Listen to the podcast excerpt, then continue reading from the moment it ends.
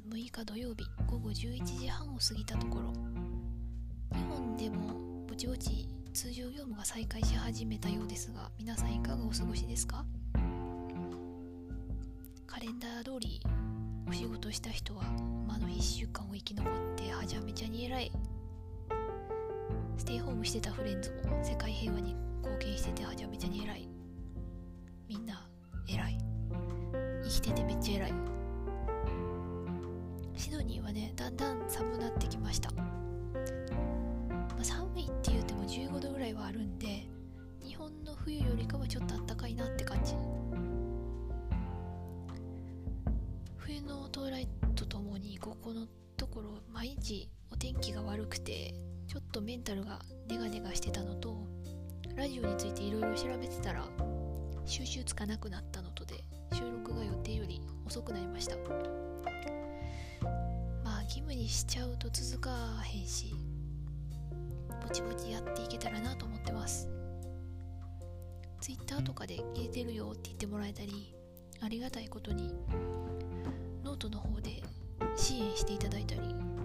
反響反応めちゃくちゃ嬉しいです。いつもありがとうございます。シドニーがあるニューサウスウェーズ州では最新の COVID-19 の新規発症数がたみたいで。5月末ぐらいから店内飲食が解禁されて6月1日からかな？パブとかレストランのイートインを使用できる人数が最大50人まで引き上げられるってなんかメールが来てました。まだ完全に通常営業っていうわけにはいかんけど美容院とかネイルサロンも営業再開するみたいで。今日ちょっと買い物に出た時も街に人が戻ってきてた感じがして人混みじゃなければマスクもしてる人ほとんどいないかなって感じ。お隣ニュージーランドではアーダーン首相が週休3日制を推奨しようって言ってるってなんかニュースになってましたね。で生産性が上がることが分かったからしばらくは落ち込んでる国内の観光産業を応援するため旅行に行きやすい労働環境にしようぜみたいなやつ。なんかニュージーランドは永住権持ってへん外国人労働者にも金銭的保障があったみたいやから週休3日制になってこう給与が下がったりしてしまう問題とかも何かしらの対策がちゃんとありそうやなって感じがしてめちゃめちゃ羨ましい。ニュージーランドいいな。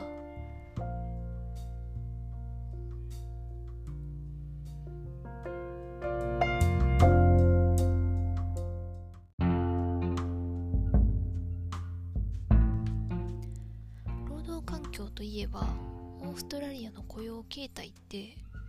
大きく分けて3種類あるんですよ。フルタイムパートタイムカジュアルの3つ。まず基本的に労働は最大で週38時間やったかな。って決められてるんやけどフルタイムやと週38時間かそれ以上働くことができてそれプラス有給とかパーソナルリーブ怪我とか病気？あとは忌引とかで取れる個人的な有給休暇みたいな。が取れる雇用形態がフルタイム。でこのフルタイムにもフィクスタームとパーマネントがあってだからパーマネントフルタイムがいわゆる日本の正社員みたいなイメージになっちゃうかな。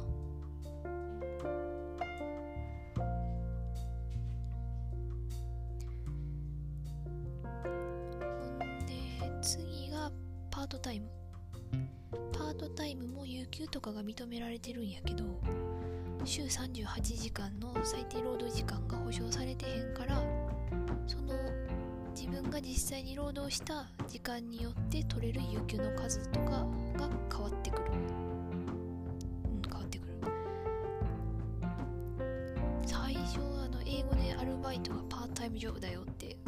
う習って正社員。って感じ。日本の派遣とかってこういう感じなんかな？ようわからんわ。ちなみにこれも確かフィックスとパーマネントがあります。で最後がカジュアル。勤務時間の保証ないし有給もない。おまけに契約解除の事前告知も必要なし。え労働形態でどうやって人を集めるかっていうとシンプルに最低時給がフルタイムとパートタイムより25%高く設定されてるんですね。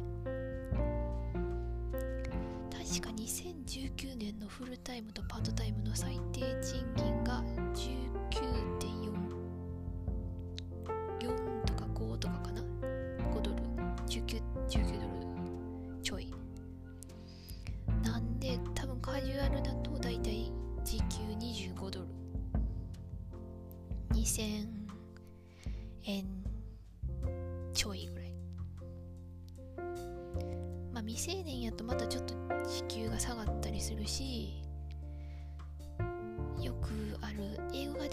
できなくても大丈夫。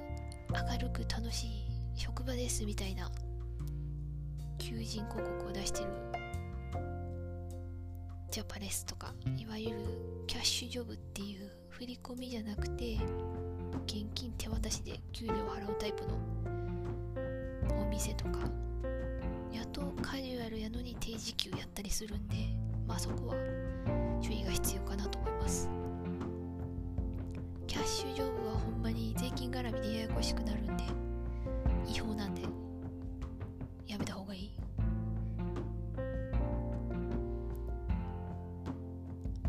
あとあれよな ABN っていう個人事業主の番号を取って学生やのに副業を含めて週40時間以上働いてる。話とか聞くけどマジでやめといた方がいいと思う。週40時間ちゃうか。週20時間。2週間で40時間学生は働けるんやけど。こう特に英語力がないとリスクは爆上がりするしそれでビザ停止とかになったらもう一生オーストラリア戻ってこれへんし。っていうかまあ英語力があっても悪事はいつかバレるのでやめようねっていう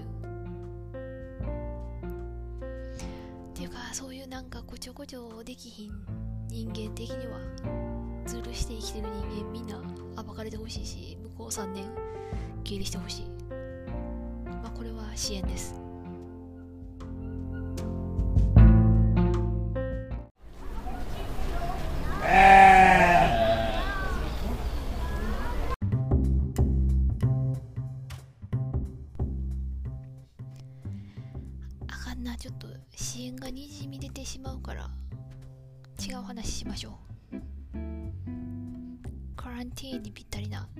話でも。なんか映画おすすめしたいなと思っていろいろ見てて今日おすすめするのはぜひステイホームしながら見たい Unfriended Dark Web 2018年にユニバーサル・ピクチャーズからリリースされたホラー映画です。ちょっとあの公式サイトのあらすじを中古のパソコンを手に入れたマタイアス。早速起動しさまざまなソーシャルメディアを開くと以前の所有者と思われるノラというアカウント名が表示されていた。全てを自らの ID に書き換えログイン。いつものように恋人アマヤや友人たちとスカイプで談笑談笑している中 Untitled と書かれた隠しフォルダを見つける。そこには鎖につながれ監禁された女性やドラム缶の中に囚われたものなど痛ましい動画ファイルの数々がこれは一体？とその時見知らぬアカウントからメッセージが届く。俺の PC を返せ。さもないとアマヤは死ぬ。それは逃げ場のない恐怖の幕開けであった。いやこのいいね。なんかこのあらすじだけでちょっとクソ映画感が出てるのが最高。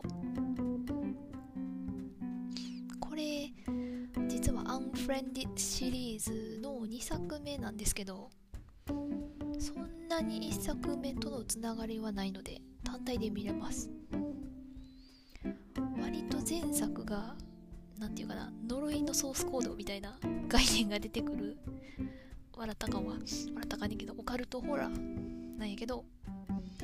こっちはサスペンスサイコスリラー。もしくはこう対人ホラーみたいなお化けが突然わーって感じではないですなんかこれがリリースされた頃大学の友達とかがみんなパソコンのインカメとかをマステとか紙とかで塞ぎ始めてなんでこんなんつけてるんって笑ってたんやけどまあ映画を見終わったら塞ぎたくなる気持ちはちょっと分かった割とこれは共感ポイントやと思うこれほんまリモートワークとかでスカイプとかズームをよく使うようになった今見て見たらやめろって言いたくなること間違いなしの映画やと思うんでおすすめしてます。最悪な理由やけど。なんかこう映画としてめちゃめちゃすごいとかではないけどこう人を怖がらせたり嫌な気持ちにさせようと思ってこう手堅く作られてる感じがいいですね。タイトルの「ダークウェブ」から分かるように何ていうの？魔のインターネットっていうか僕の考えた最強のスーパーハッカーだぜとかが出てくるんでそういうの好きでホラー大丈夫やったらぜひ見てください。多少まあ痛々しい表現とか血が出たり怪我したりみたいなのはあとまあ人は死ぬんやけど直接的なゴア描写はそんなにないんであのソーシリーズとかみたいな感じではないんで黒が苦手でもまあ大丈夫ちゃうかなって思ってます。いやほんまにあかん人はあかんかもしれんけどまあお暇ならぜひ見てください。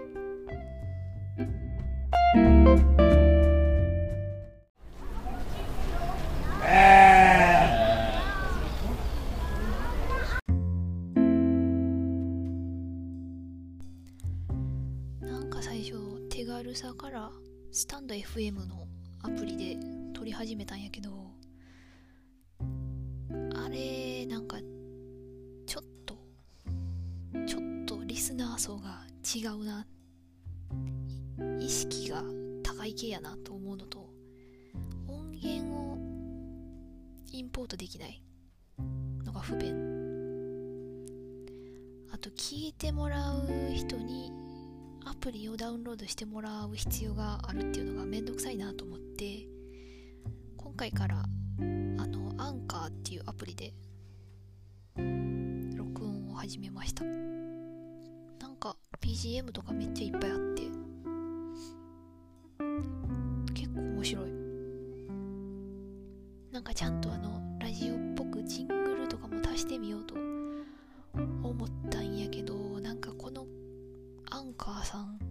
効果音にヤギの鳴き声はあんねんけど羊の鳴き声ないんよ。ちょっとそういうのどうかと思うよね。ヤギひいきかみたいな。お前ヤギ派かみたいな。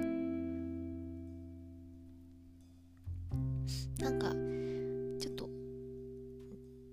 何？羊の鳴き声が入ったジングルみたいな。いつついや難しいね。音楽センスゼロやしまあまああるもんしばらくは使っていこうと思います。突然羊の鳴き声してもびっくりせんといてな。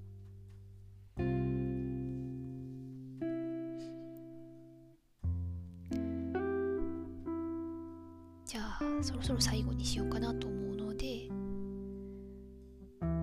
前回から始めた30 Day Songs Challenge ハッシュタグのやつね。2日目。ようやく2日目帰って感じやねんけど A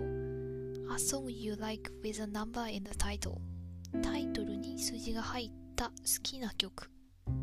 ーんこれ悩んだけど松任谷由実の14番目の月を選びます。私の母親がユーミン好きで小さい頃からよく聞いて育ったんですけどあの幼心に次の夜からかける満月より14番目の月が一番好きってめっちゃええやんって思ってなんかこう時が経つにつれて歌詞とか物語の内容ってどうしても現代の感覚とズレが生じてくるそれはいいことでもありまあ残念なことでもあると思うんですけどこの何14番目の月が一番好きっていうフレーズはこれから何十年後でも分かるってなる人いそうですごいなっていうこの語彙力ゼロの説明でおすすめできてんのか分からへんけどあのスピッツがカバーしてるバージョンもめっちゃいいんでぜひ聴いてみてください。